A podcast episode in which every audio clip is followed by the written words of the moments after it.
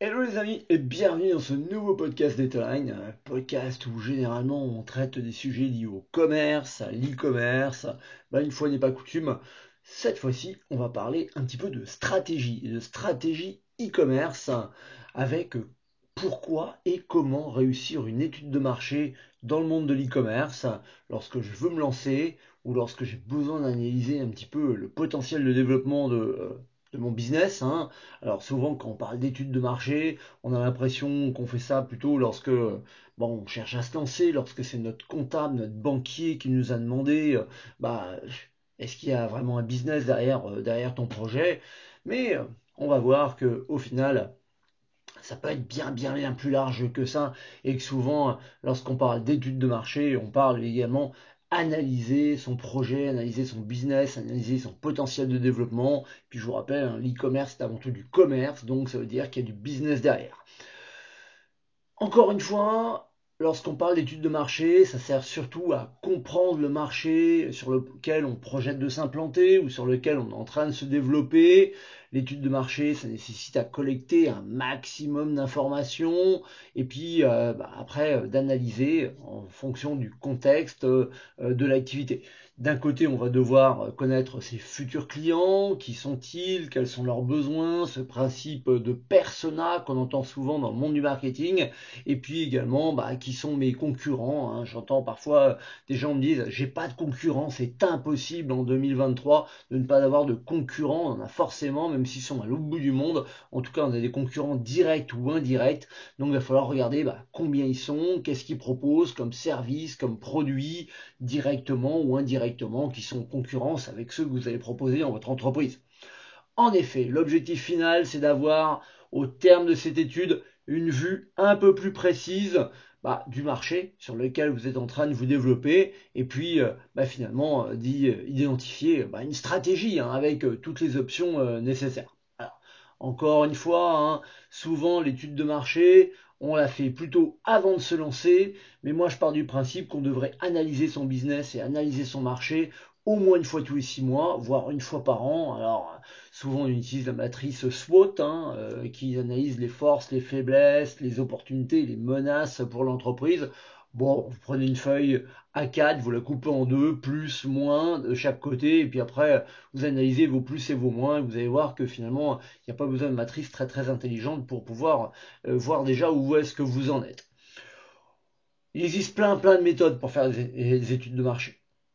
On va essayer de se focaliser sur euh, quelques grandes étapes ou quelques grandes astuces, où généralement j'aime bien dire qu'il faut commencer par définir bah, c'est quoi mon marché de manière globale. Euh, le commerçant, l'artisan qui a l'habitude de vendre à 50 km autour de chez lui, bah, le jour où il commence à aller sur Internet, faut pas oublier que d'un seul coup, bah, son marché il est énormément dupliqué, vu que, excepté les limites de la langue, il va pouvoir vendre n'importe où dans le monde. Donc ça veut dire que son marché, il a totalement une vision ou une dimension qui est complètement différente. Et puis il va falloir anticiper les éventuelles évolutions hein, de, son marché. Hein. Dimension géographique, mais dimension également en termes de volume, de valeur, euh, évolution du comportement du consommateur, on aura l'occasion d'en revenir, et puis euh, euh, les interdépendances qu'il peut y avoir. Si vous vendez des capsules de café, mais que finalement ça va dans une machine et que la machine s'arrête, bah, votre marché d'un seul coup, patatras, il n'y a plus rien. Hein. Donc, donc avoir une bonne connaissance des évolutions, et de ce qu'on appelle vulgairement les marchés induits, hein, euh, qui sont euh, l'un avec l'autre, avoir une bonne connaissance de vos produits ou des services, et bien sûr indirectement de ceux de vos concurrents, ou en tout cas ceux que euh, vous allez proposer ou que vous proposez par rapport à la concurrence ou les produits de substitution qui existent déjà par rapport à votre offre.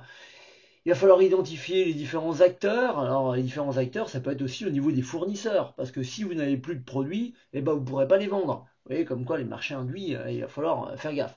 Et puis souvent, il va falloir se focaliser également surtout sur l'offre et la demande. Alors euh, la demande, bon, bah, il n'y a pas de secret. Hein, qui sont mes futurs clients, qui sont mes utilisateurs. Attention, les utilisateurs ne sont pas forcément les clients ou indirectement.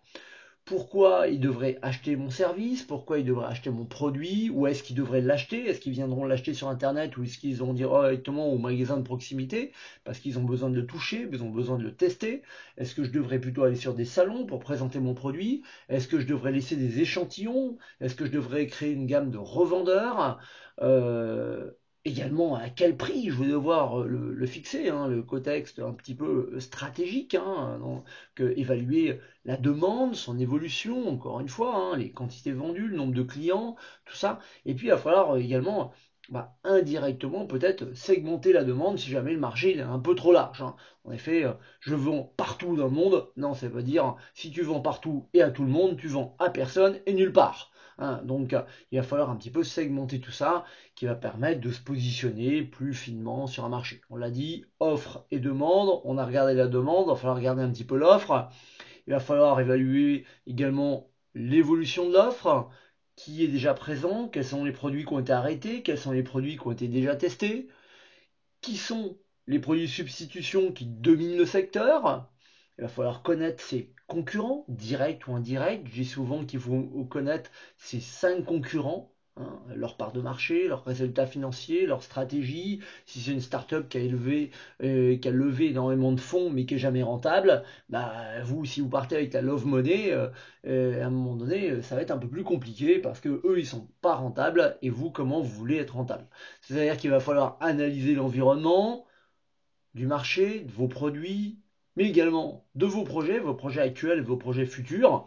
Et, euh, là, souvent, on utilise une matrice qu'on aime beaucoup en marketing, qui s'appelle la matrice PESTEL, où à partir des six éléments, on va essayer de définir le contexte, hein, politique, économique, social, technologique, écologique et même légal. En effet, tous ces éléments peuvent influencer le contexte légal. Regardez ce qui s'est pu se passer avec euh, les cigarettes électroniques ou la vente de CBD. D'un seul coup, on a le droit, on n'a plus le droit. Regardez les médicaments. Hein. Michel-Édouard Leclerc qui se bat depuis des années pour que ces pharmaciens puissent vendre des médicaments, mais finalement, où euh, bah, c'est un petit peu euh, bridé. Donc là, on a un contexte politique qui peut y avoir également derrière contexte écologique. Eh oui, regardez, fin des voitures thermiques, euh, et puis, bah, ou pas, parce que 2035, euh, arriver les voitures électriques, bon, on va voir qu'il y aura d'autres questions écologiques qui arriveront derrière.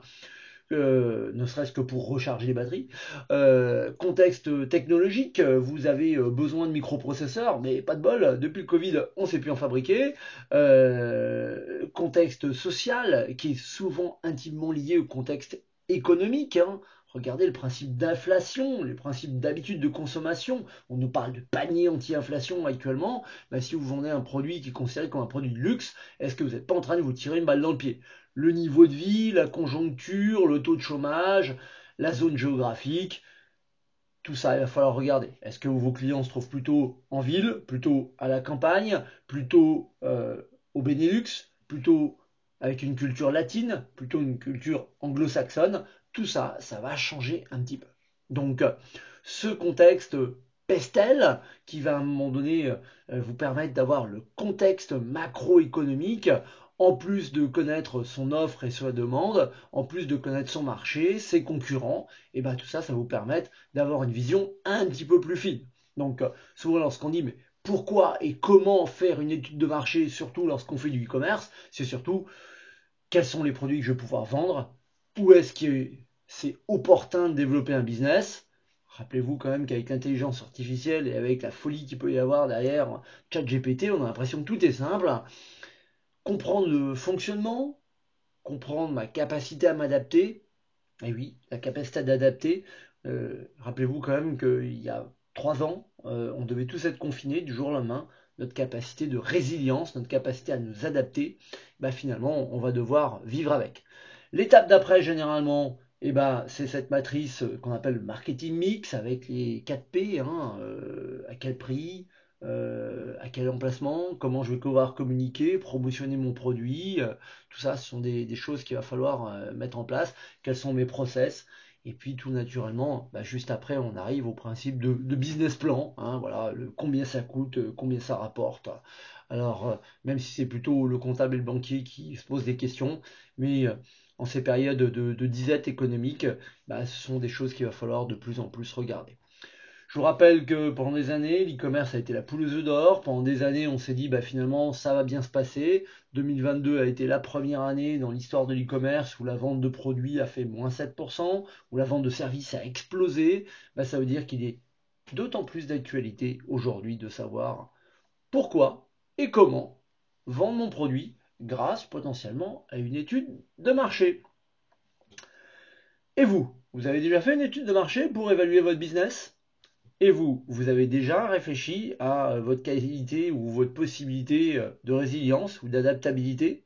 Et eh bien, c'est tous des sujets que bah, j'attends vos commentaires. Et puis, euh, encore une fois, likez, commentez, partagez. Hein. On se retrouve euh, désormais sur toutes les plateformes de, podcast, euh, Spotify, Deezer, euh, Google, Apple, j'en passe des meilleurs, SoundCloud bien sûr, notre historique, et puis bien sûr également sur YouTube. Et on se retrouve sur les réseaux sociaux. Donc j'attends vos commentaires et je vous dis à très très bientôt. Ciao ciao